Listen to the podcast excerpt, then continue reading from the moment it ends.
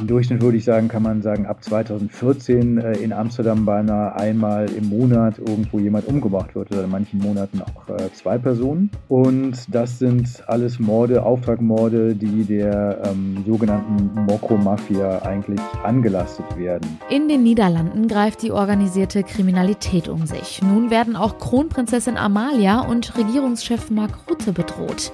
Über die Einzelheiten sprechen wir gleich im Podcast. Aufwacher.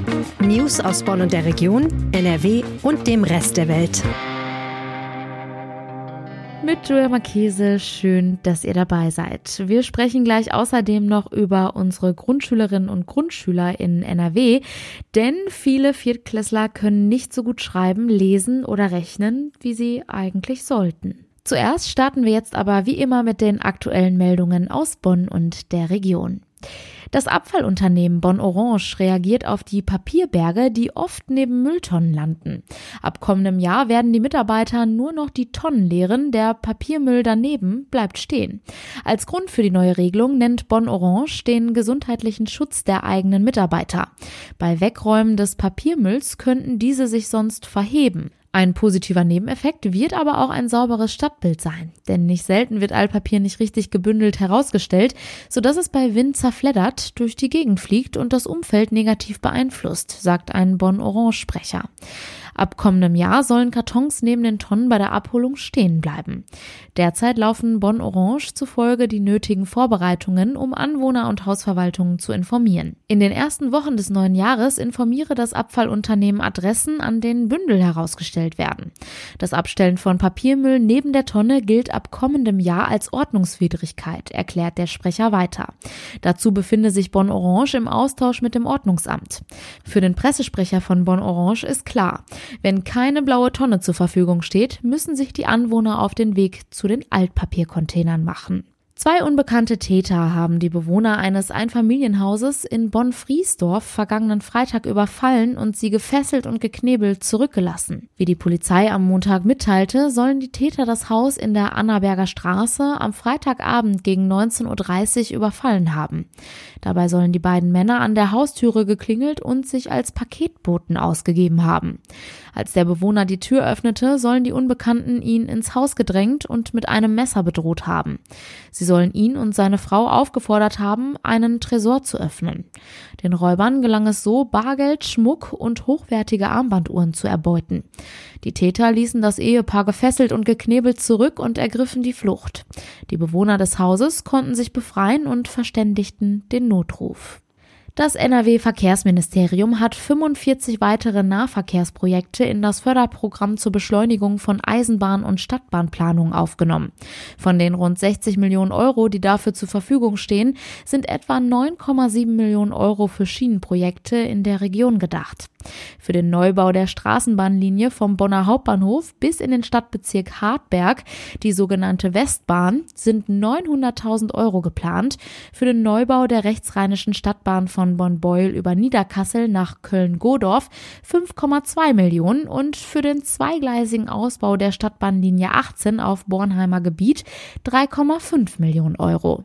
Das Geld ist dazu gedacht, die Planung voranzutreiben. Beispielsweise werden auch Machbarkeitsstudien gefördert, die die Grundlage für Infrastrukturplanung sind. Das Land unterstützt damit auch den Abruf von Bundesmitteln, die nur bei abgeschlossener Planung fließen. Mit dem Neubau der Westbahn würden Bonner Ortsteile wie Endenich, Duisdorf und Brüserberg erstmals ans Straßenbahnnetz angeschlossen. Die neue rechtsrheinische S-Bahn-Linie würde Niederkassel direkt an die Schiene anschließen. Kommen wir nun zu unserem heutigen Top-Thema. In unserem Nachbarland, den Niederlanden, ist gerade so einiges los. Ihr habt es vielleicht schon mitbekommen. Kronprinzessin Amalia und Premierminister Mark Rutte werden von der sogenannten Mokro-Mafia bedroht. Die organisierte Kriminalität der Kokain-Mafia ist in den Niederlanden schon länger zu spüren.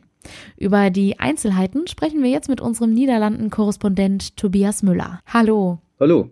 Die 18-jährige niederländische Prinzessin Amalia steht eigentlich ja eher selten im Fokus der Öffentlichkeit. Vor kurzem habe ich aber noch gelesen, dass sie vor wenigen Wochen ihr Studium in Amsterdam angefangen hat und in eine Wohngemeinschaft gezogen ist. Und jetzt wird sie von der Mafia bedroht. Wie ist es dazu gekommen?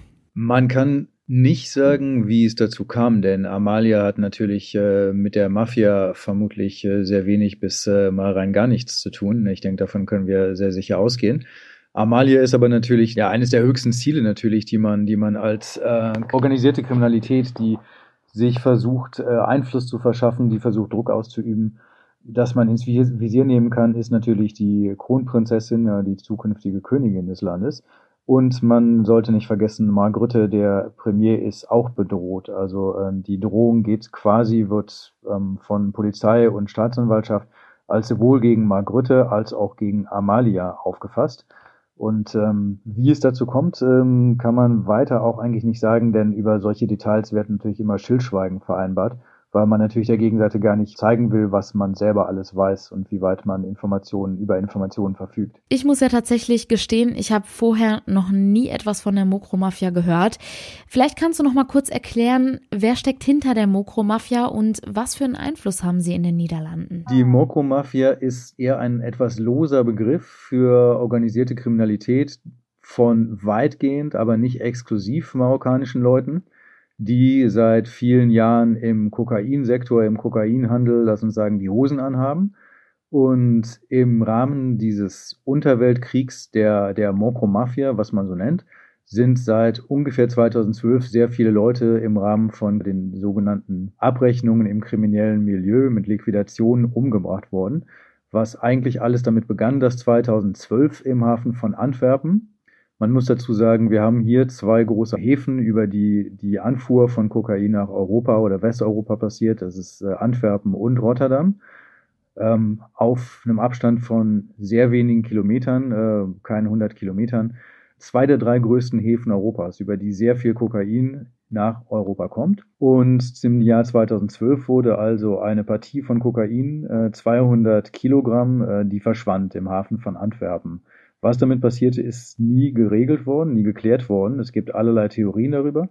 Aber seitdem diese 200 Kilo Koks verschwunden sind, wird eigentlich, äh, gehen diese Abrechnungen in besagtem Milieu in die Höhe so und äh, in einem Maß, was sehr, sehr heftig geworden ist, das eigentlich äh, im Durchschnitt würde ich sagen, kann man sagen, ab 2014 äh, in Amsterdam beinahe einmal im Monat irgendwo jemand umgebracht wird oder in manchen Monaten auch äh, zwei Personen. Und das sind alles Morde, Auftragmorde, die der ähm, sogenannten Mokro-Mafia eigentlich angelastet werden. Ähm, wer genau dahinter steckt, es gibt äh, diverse Leute, die man der Mitgliedschaft verdächtigt, die dafür auch zum Teil gerade in einem sehr großen Prozess vor Gericht stehen. Aber es ist eher eine Art loser Zusammenschluss und äh, quasi also ein, ein Zerwürfnis innerhalb ähm, der Kokain-Mafia, wo sich dann zwei oder mehrere Gruppen untereinander bekriegen. Das hört sich schon echt ziemlich heftig an, muss ich sagen.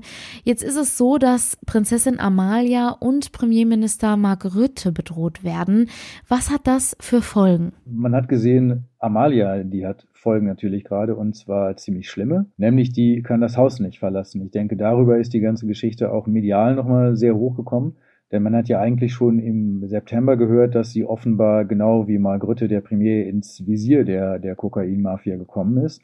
Und jetzt ist es wohl offenbar so, dass Amalia tatsächlich, sie wohnt auch nicht mehr in diesem Studentenhaus oder WG, von der du eingangs sprachst, sondern sie, sie wohnt an einem anderen Ort und sie kann dort eigentlich das Haus nicht verlassen. Ähm, das heißt, in den Niederlanden fragt man sich, und es gibt zum Beispiel Publizisten, die sich wundern, äh, die, die sich abfragen, ähm, wenn sie, wie man im September gehört hat, äh, unter verstärktem Personenschutz steht, genau wie Mark Rutte, ähm, wenn also schon entsprechend weitreichende Sicherheitsmaßnahmen genommen wurden, und sie kann immer noch nicht, trotz all dem, das Haus nicht verlassen. Dann äh, muss die Drohung wirklich sehr, sehr ernst sein.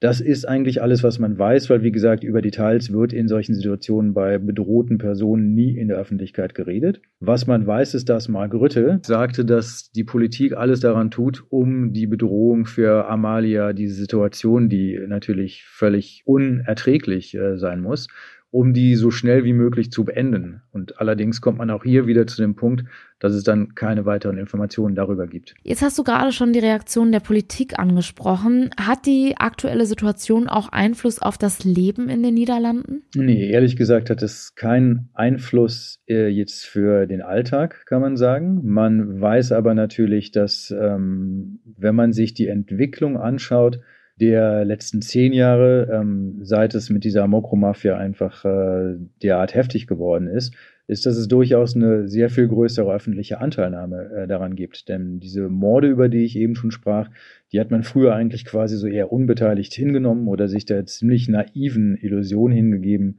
dass diese Abrechnung in einem Milieu, zu dem man selber nicht gehört und wo man selber auch denkt, ja, da habe ich nichts mit zu tun, dass die eine Gesellschaft auch nicht betreffen, was natürlich ein furchtbarer Trugschluss ist, denn natürlich betreffen die die Gesellschaft. Das heißt, wenn man ein bisschen guckt in bestimmten ähm, Ecken der Gesellschaft sich umhört, also durchaus auch bei Kollegen von uns, bei Journalisten, ähm, die bedroht werden, speziell ähm, Crime-Journalisten, die sich mit ähm, organisierter Kriminalität beschäftigen, ähm, darauf spezialisieren, bei, bei Anwälten zum Beispiel. Ich habe persönlich mal mit einem Anwalt gesprochen, der seinen äh, Beruf liebt, wie er sagt, aber sein Leben noch mehr und die ähm, Konsequenz zog, dass er keine Kronzeugen Fälle mehr übernehmen will, weil er denkt, sein Leben könnte dadurch gefährdet sein. Ähm, wenn man sich in solche Bereiche der Gesellschaft hineinbegibt, sieht man durchaus, dass das eigentlich Einfluss hat und dass sehr viel mehr Leute sich dieser Gefahr tatsächlich inzwischen auch bewusst sind und ähm, unterschwellig durchaus ähm, wissen, wenn der Name Moko Mafia ähm, fällt, dann ist oberster Alarm angesagt. Dann kann alles passieren. Hm. Und was würdest du sagen, könnte sich deiner Einschätzung nach die Situation in naher Zukunft noch weiter zuspitzen? Natürlich kann sich das zuspitzen, wenn die Moko-Mafia tatsächlich zu solchen Maßnahmen greift und Ziele anvisiert äh, wie, wie Rütte und Amalia. Dann äh, wird der Staat mit Sicherheit zurückschlagen oder präventiv schlagen. Ähm, die Frage ist allerdings eher grundsätzlich auch, wie wird sich das entwickeln, abgesehen von dem, dem herkömmlichen Vorgehen, ähm, den man auch War on Drugs nennen kann natürlich, ne? das äh, Vorgehen gegen äh, organisierte Drogenkriminalität. Ähm, zum Beispiel ist da Femke Halsemer, die, die Amsterdamer Oberbürgermeisterin, die neulich letzte Woche erst bei einer internationalen Konferenz sagte, dass der War on Drugs gescheitert ist. Und die sagt, man kommt auf diesem Weg eigentlich gar nicht weiter. Also es wird natürlich zunächst mal weiter mit Repression gehen und versuchen, diesem Monster, was ähm, entstanden ist in den Niederlanden, irgendwie den Kopf abzuschlagen oder damit, äh, damit zu Rande zu kommen. Allerdings mit sehr ungewissem Ausgang, weil natürlich eine unglaubliche Gewaltbereitschaft da ist und ähm, keinerlei Hemmungen, diese, diese Geschichten weiter eskalieren zu lassen seitens äh, besagter Moko-Mafia. Ähm, Demgegenüber ist dann natürlich interessant äh, zu stellen, der Ansatz oder die, die ähm, Bedenken eigentlich, die Femke Halsemer äußert. Äh, wie, wie weit ist dieser War on Drugs, äh, wie weit macht der Sinn, inwieweit muss man Alternativen denken? Äh, in ihren Worten Kokain freigeben zum Beispiel, ähm, um diesem Markt eigentlich den Boden, den Nährboden zu entziehen. Leichter gesagt als getan, alles klar. Es gibt sofort Kritik, wenn ich das jetzt sage. Ähm, ich sage es auch nicht selber, aber es ist natürlich ein Ansatz, der irgendwann diskutiert werden muss. Denn man sieht eigentlich wie in anderen Orten, dieser Kampf gegen Drogenmafia, der ist, äh, na, ich würde nicht sagen auf verlorenem Posten, aber er ist äh, mit sehr viel Fragezeichen versehen äh, bezüglich seiner Wirksamkeit. Tobias Müller, vielen herzlichen Dank für die Infos und deine Einschätzung zu diesem Thema. Danke dir, Julia. Und über die aktuellen Entwicklungen dazu halten wir euch natürlich hier im Aufwacher und jederzeit auf RP Online auf dem Laufenden.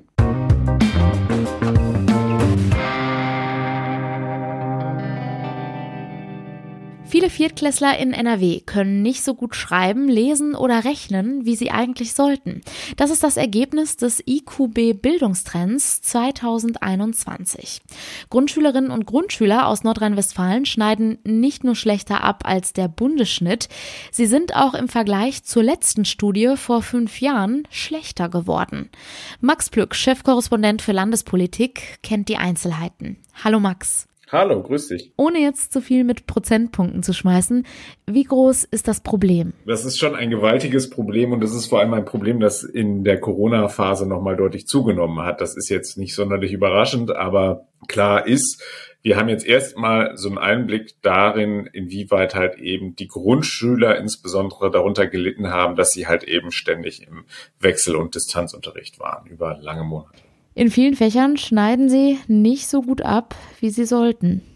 Also es ist vor allem Deutsch und Mathematik, äh, was dort angeschaut worden ist und da ähm, sind die schon, das ist schon ziemlich äh, massiv, muss man sagen. Also jetzt beispielsweise, ich greife mir jetzt mal das Lesen heraus. Da ist es so, dass 21,6 Prozent den Mindeststandard nicht erreichen. Also das ist die untere Grenze. Da liegen die noch drunter. Und das ist natürlich schon ein massives Problem. Ähnlich sieht es beispielsweise aus beim Thema Mathematik. 28,1 schaffen den Mindeststandard nicht. Und das muss einen natürlich wirklich alarmieren. Und das hat die NRW-Schulministerin auch gesagt. Das seien alarmierende Zahlen, die dort eben gerade präsentiert worden sind. Nun ist Dorothee Feller von der CDU ja noch nicht so lange Schulministerin und muss sich den Schuh vielleicht nicht anziehen. Naja, man muss ja schon sagen, dass die CDU ja durchaus auch eine Regierungsbeteiligung im vergangenen, äh, in der vergangenen Legislaturperiode gehabt hat. Also auch wenn damals natürlich Frau Feller nicht Mitglied im Kabinett war, aber trotzdem finde ich, kann man so einfach die CDU da nicht aus der Verantwortung lassen. Aber du hast natürlich völlig recht. Die letzte äh, Schulpolitik wurde von einer FDP-Ministerin verantwortet. Wir erinnern uns alle immer noch an Frau Gebauer, die ja durchaus auch äh, kritisch gesehen worden ist in den vergangenen Monaten, vor allem wegen ihrer Corona-Politik und insbesondere halt eben auch wegen der Art und Weise, wie sie kommuniziert hat. Ähm, aber tatsächlich ähm, ist es so, dass äh, so hatte ich zumindest den Eindruck von dem, was dann Frau Felle mitgeteilt hat, dass sie dieses Problem jetzt durchaus auch ernst nimmt und sie hat gesagt, alles wird jetzt erstmal auf den Prüfstand gestellt. Du hast vorhin gesagt, dass man an den Zahlen sehen kann, dass diese lange Zeit des Distanzunterrichts nicht gut war für die Grundschülerinnen und Grundschüler.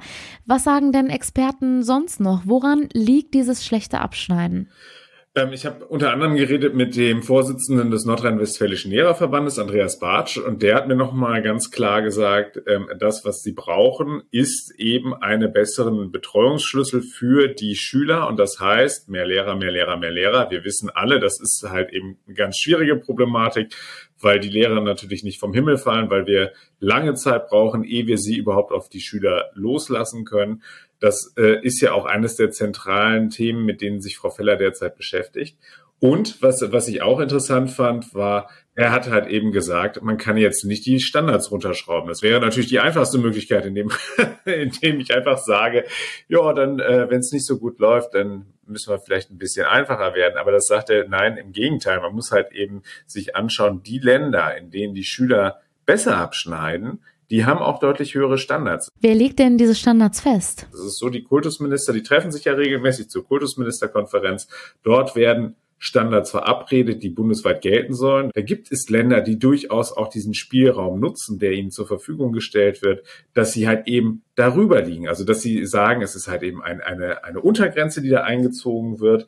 Er sagte beispielsweise, dass in Bayern und in Sachsen man äh, das einfach nicht in Ordnung fände, dass es heißt, eine lesbare Handschrift und eine einigermaßen stabile Orthographie sei das Ziel. Also die wollen da schon ein bisschen besser sein und äh, das macht sich tatsächlich in diesem Bildungstrend auch bemerkbar. Also die Schüler in Sachsen und in Bayern haben ja deutlich besser abgestellt. Max, vielen herzlichen Dank. Sehr gerne, sehr gerne.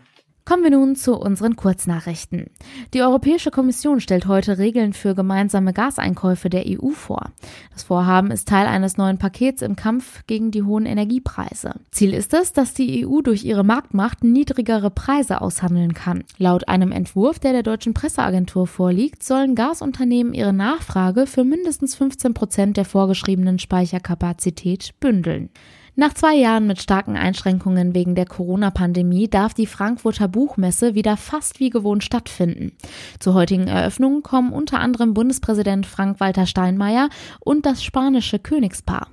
König Felipe und Königin Letizia repräsentieren das diesjährige Ehrengastland Spanien. Zum Schluss blicken wir noch einmal schnell aufs Wetter. Da startet heute bewölkt. Im Tagesverlauf ist immer mal wieder Regen möglich. Am Nachmittag wird es dann aber nochmal sonnig bei sehr milden Temperaturen zwischen 16 und 19 Grad. Und das war der Aufwacher vom 18. Oktober. Habt einen schönen Tag. Ciao. Mehr Nachrichten aus Bonn und der Region gibt's jederzeit beim Generalanzeiger. Schaut vorbei auf ga.de.